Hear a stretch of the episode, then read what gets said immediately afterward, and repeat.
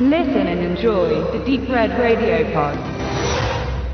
Netflix haut ja ab und zu mal so Prestige-Filme raus, die ähm, eher länger im Voraus auch angekündigt werden und auf die man sich dann freuen soll und darf. Und dieses Mal, also so habe ich das Gefühl immer, dass es da immer ganz besondere große Produktionen gibt, natürlich die, die recht teuer sind.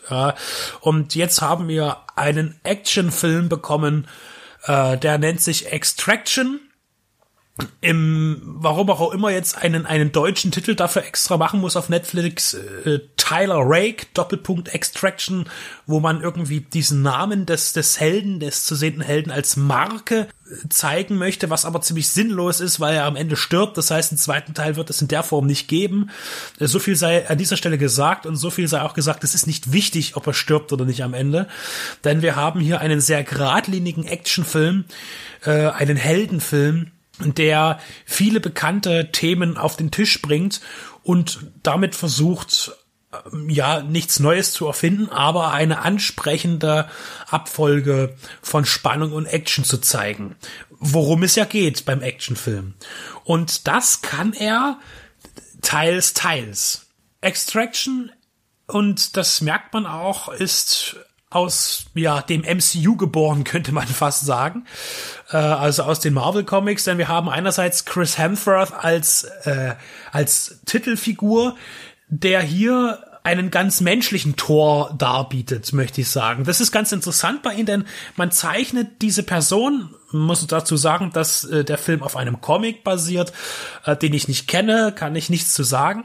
Aber er ist halt äh, der typische total ausgebrochene Held. Ja, er ist er, er ist ein Säufer. Er er ist sieht total äh, runtergekurbelt aus, ist natürlich trotzdem topfit, ja, trotz des mhm. ganzen Alkohols und äh, er ist äh, abgesehen davon viel maskuliner als ein Tor, denn er hat hier viel mehr Realismus an einer Person, denn er ist natürlich sterblich, er hat Narben, ähm, äh, etwas, das auch Tor widerfährt in, in der Abfolge der ganzen Auftritte im MCU, aber trotzdem ist er hier, äh, finde ich, im Vergleich zu seiner Helden-Heldenfigur des Tor, ähm, hier eben der realistischere Held und der, der auch eine und das ist ja auch sicherlich gewollt, eine tief, tiefere Männlichkeit ausstrahlt. Und äh, genauso wird er auch inszeniert, auch wenn er seine schwachen Momente haben darf, aber dazu kommen wir dann gleich noch.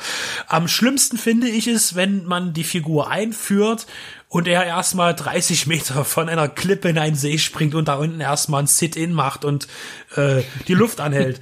ähm, und allein da bei dieser Szene offenbart sich schon etwas, das dann durch den Film leider immer wieder zutage kommt, und zwar schlechte Spezialeffekte, die immer wieder zu sehen sind, neben auch guten Effekten. Aber ähm, da, da sieht man gleich, es ist mittlerweile zu teuer, einen Menschen ins Wasser springen zu lassen, und sei es aus zwei Meter Höhe und das dann irgendwie filmisch zusammenzukitten, ähm, äh, kombiniert mit einem Special Effekt. Das ist nicht mehr möglich scheinbar. Und das ist eben eine traurige Botschaft an Menschen, die noch mit Filmen groß geworden sind, wo man eine Kerze in, in die Kamera gestellt hat. Ähm, was haben wir also hier? Wir haben diesen Menschen. Ach nein, ich bleibe noch mal bei dem MCU, denn dann gehen wir nämlich gleich natürlich zu, zu Russo über, Joe Russo, der mitbeteiligt ist natürlich an ähm, äh, ich glaube, den ersten Auftritt hatten die Geschwister Russo mit ähm, dem zweiten Captain America. Genau, dem Winter Soldier. Äh, genau. Ähm, und dann natürlich äh, die, die Leit beiden letzten, nee, die drei letzten. Endgame? Nein, die beiden, die beiden, nee, die beiden, genau, die beiden letzten Avengers-Filme, den Infinity War und den Endgame. Weil den zweiten genau. hat ja noch mal Josh Whedon gemacht.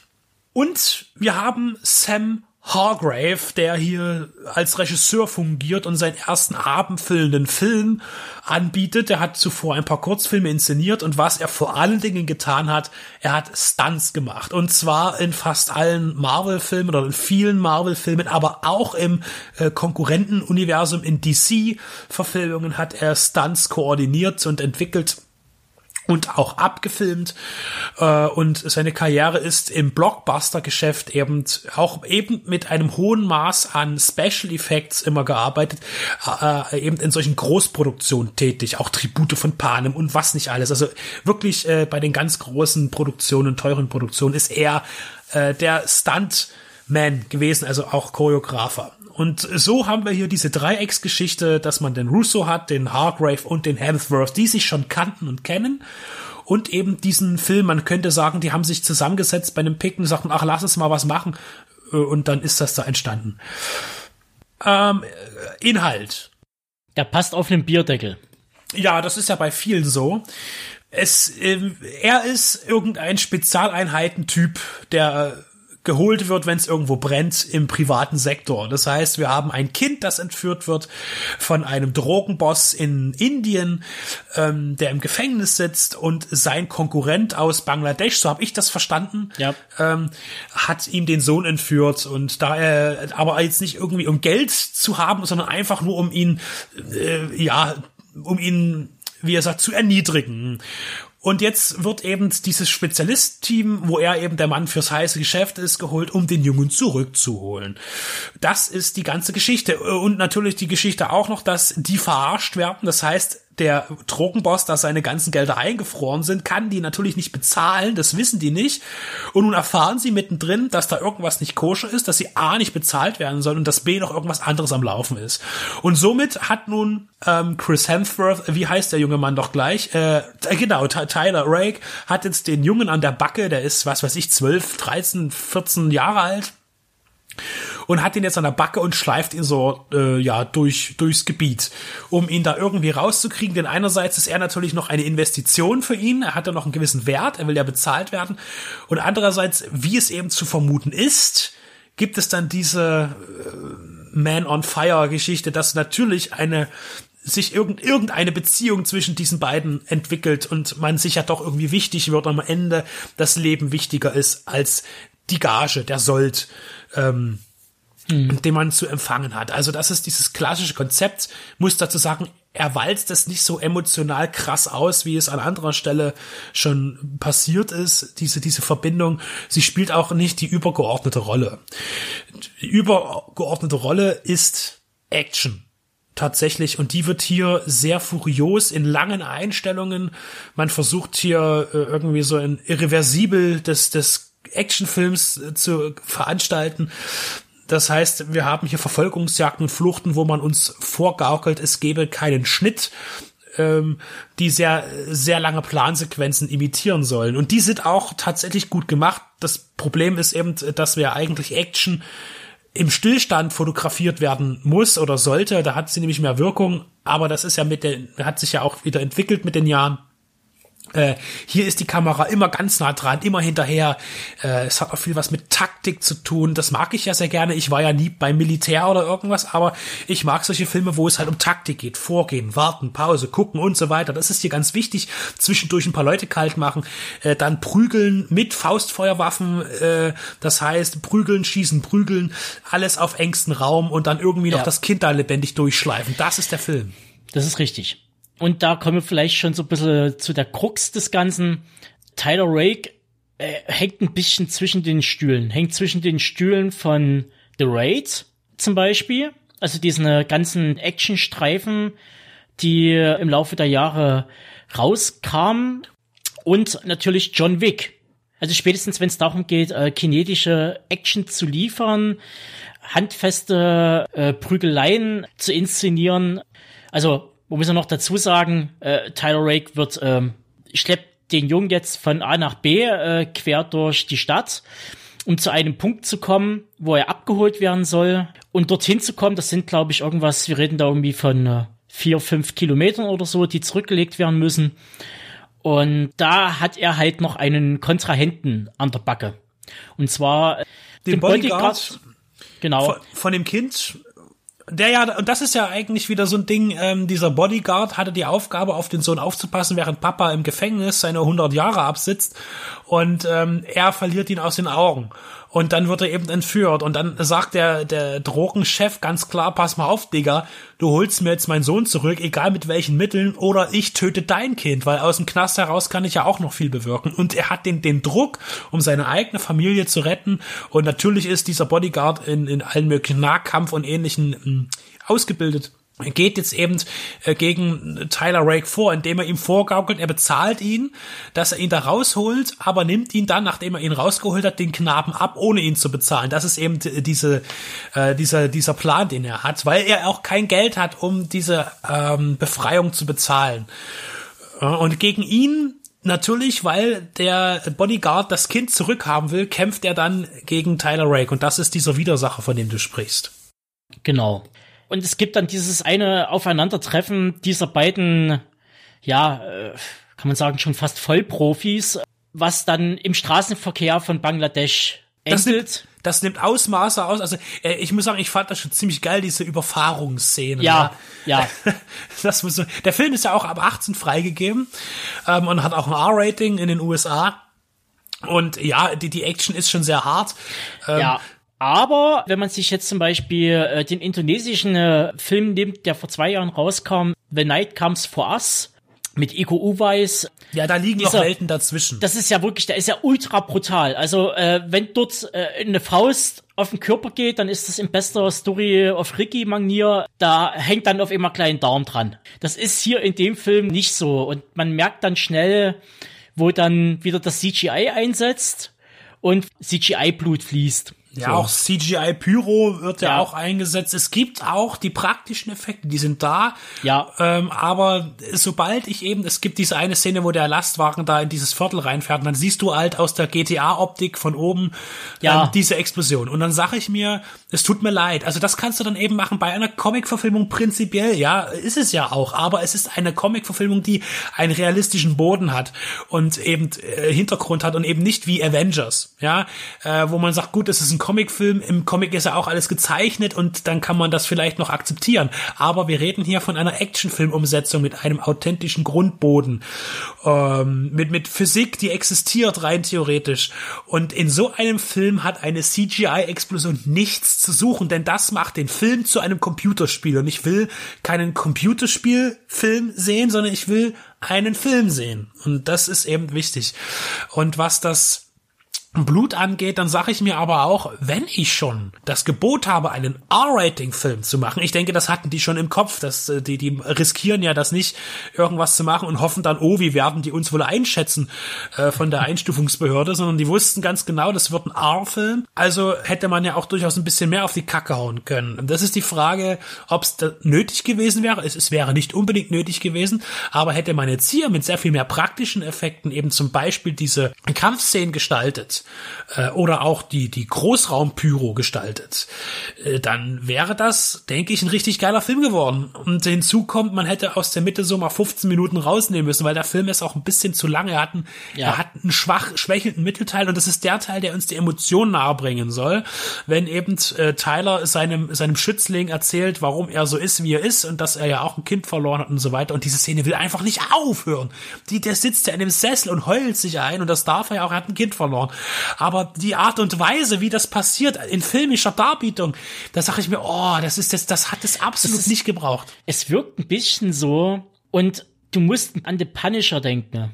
Ja. Und du sagst dir aber so, okay, ist das jetzt ein Netflix-Versuch, nachdem sie ja die Lizenz und alles verloren haben und äh, das ja auch äh, äh vom, vom Sender nehmen mussten, okay, wir haben jetzt so was ähnliches, den können wir als Punisher etablieren, also ein Typ, der irgendwie geschunden ist, der hat seine Kriegstraumata äh, dann noch familiär und äh, er ist jetzt äh, lebensmüde im wahrsten Sinne des Wortes, also das heißt, er stürzt sich ja in jedes Gefecht rein und hofft eigentlich darin umzukommen, wenn man das eigentlich so nimmt. Das hat ja äh, Frank Castle ja auch in Punisher und äh, da war die Serie etwas clever und hat das halt über mehrere Folgen langsam aufgebaut, wo seine Traumata liegen. So, und hier versucht man das in einer 15-Minuten-Sequenz reinzuprügeln und ich möchte beim Thema Kind bleiben, denn das ist tatsächlich, was ich sagte, oh, das ist aber ziemlich krass. Ähm, der Drogengott aus Bangladesch. Das, der wird gleich als der, der fieseste Mensch aller Zeiten eingeführt, ja. denn der hat nämlich so einen, so einen dicken Handlanger und der lässt äh, da einfach mal Kinder vom Hochhaus werfen, weil keiner die Wahrheit sagen möchte, weil irgendjemand die Finger in der Keksdose hatte. Das war auch eine Szene, wo ich dachte, der, der packt das Kind da am Hals, trägt es auch runter und schmeißt es einfach vom Dach, ohne irgendwie eine Pause des Nachdenkens. Und da, da weiß man gleich, oha, wir haben es ja mit Leuten zu tun, denen sollte man nicht dumm kommen. Ich überhaupt, Entschuldigung, ich muss im Nachhinein immer noch über diese Szene lachen. Also auch die Szene dann später, äh, die dann kommt, wo diese Straßengang, diese Kindergang hm. äh, Tyler aufspürt und Tyler irgendwann mal weiß, den irgendwann zu viel wird, auch verprügelt. Ja, die Goonies der Apokalypse ja, hat er genau. sie genannt. Das, das ist krass, dass ich diese, diesen, ich hätte mir gewünscht, dass sie das mit den Kindern mehr ausbauen und vielleicht auch nicht so, das ist halt, wie willst du das machen? Das ist immer Gewalt gegen Kinder, das ist immer, äh, das ist immer schwierig. Äh, nehmen wir auch gerade im Genrefilmbereich, wo du ja unterhalten willst. Nehmen wir zum Beispiel eben hier ein Kind zu töten, ne? Ja. Diesen, diesen Film. Das ist immer wieder heftig, wenn am Ende der Mann gegenüber einer Gruppe von Kindern steht mit dem Maschinengewehr in der Hand und sagt, die Kinder sind böse, aber kann ich sie denn töten? Äh, und genauso ist es ja hier auch, dass er natürlich ähm, dann diese Kinder vermöbelt und diese Kampfsequenz ist erstmal richtig gut choreografiert. Also die Choreografien, äh, und da merkt man natürlich auch, dass der Regisseur eigentlich ein Stuntman ist, aus dem Stuntgeschäft kommt, das kann er sehr gut. Also die sind wirklich krass, auch gut geschnitten und gerade gegen diese Kinder, weil wenn eben ein, ein äh, Tyler Ray gegen ein Kind tritt, dann fliegt es halt auf fünf Meter, ne? weil der Mann ist ja ein Muskel, ein, ein, eine Festung der, von, von Muskeln und äh, so ein Kinderkörper, der halb entwickelt ist, der lässt sich mal gut wegtreten scheinbar. Also diese Szenen sind schon, ich finde das schon immer ziemlich bitter, aber äh, aber es ist halt in der Handlung und dann ist die Frage, wie weit kann er gehen? Kann er jetzt das, kann er ein Kind töten oder so? Das ist schon ziemlich krass und die Frage, ähm, ja, hat sich hier, die, die geht aber so nebenbei unter, weil es tatsächlich, muss man sagen, diese Szenen auch einen unfassbaren actiontechnischen Unterhaltungswert besitzen. Ja, also äh, actionmäßig kann man den Film eigentlich nichts vorwerfen. Also, also die, die, die, die, die, die, die Kampfszenen, die Großraum-Action, muss ich sagen, da gibt's bei mir dicke Abzüge. John Rambo, also Rambo 4, äh, hatte ja einst mal das, den, den Preis gewonnen, äh, den, den imaginären Preis für den Film mit den längsten Abspann. Ähm, der ging, glaube ich, elf Minuten. Jetzt haben wir hier einen Abspann von 13 Minuten gehabt. Das äh, ist auch spannend, finde ich. Äh, weil der Film ist ja mit zwei Stunden Laufzeit um und bei angegeben, aber da kann man ja auch noch mal 13 Minuten wegnehmen, ähm, weil der Abspann sich so ewig lang hinzieht. Ist auch immer eine spannende Sache der Film war ja jetzt nicht aufwendiger als andere Filme, da haben genauso viele Menschen dran gearbeitet. Entweder ist jetzt die, wird er so langsam abgespult, dass es doppelt so lange dauert, oder ich muss auch zugeben, ich habe mir den Abspann nicht bis zu Ende angeschaut, zumal das ja auch bei Netflix gar nicht gewünscht ist, weil man, da wird man immer manipuliert. Also wie finde ich Extraction jetzt eigentlich? Ähm, er ist grundsolide und das ist nicht negativ gemeint, sondern es ist einfach so. Der Film bietet äh, Schauwerte, die sehenswert sind und bietet aber auch die üblichen Enttäuschungen im aktuellen Actionkino. Die Story ist bekannt, ist nichts Neues. Äh, der Held ist gezeichnet in bekannter Manier. Es ist, es könnte auch ein Bruce Willis sein in einer Stirb langsam Folge. Ähm, aber ich finde immer noch, dass, dass Chris Hemsworth ein guter Actiondarsteller ist. Er hat die Physis dafür. Ähm, ich kaufe ihm das ab. Ich finde ihn einen guten Actiondarsteller. Und deshalb bereue ich es nicht, den Film gesehen zu haben. Ich schließe auch nicht aus, dass ich ihn irgendwann noch einmal sehen werde. Ähm, auf jeden Fall interessant. Natürlich jetzt wieder nicht für die Leute, die kein Netflix haben. Er wird ja auf Netflix gefangen bleiben, der Film. Ähm, mutmaßlich. Ähm, insofern äh, das groß angekündigte Projekt war sehr spannend zu sehen. Man hat sich großen Aufwand gemacht. Den sieht man zum großen Teil auch. Und ähm, ich gehe damit okay. Also es ist nicht der Film, auf den ich gewartet habe, aber auch keiner, den ich ja etwas missbilligen würde. Es ist eine gute Kost. Ähm, wem sowas wie die indonesischen Actioner wie Diet Comes for Us zu hart sind, der kann auf den zurückgreifen. Wem äh, die inszenierte Action aller John Wick zu komplex ist, der kann auch auf Terror Wick zurückgreifen. Oh Gott, das ist ja ein Downgrade. Also der Film tut jetzt niemandem weh, also außer, außer, außer den Menschen, die sterben. So. Aber ähm, es ist Luft nach oben, aber äh, er ist ein gesundes Mittelmaß. Vielleicht gibt's ja ein Prequel. Mal sehen. Dann können sie auch das Tyler Rake Doppelpunkt stehen lassen beim deutschen Verleihtitel.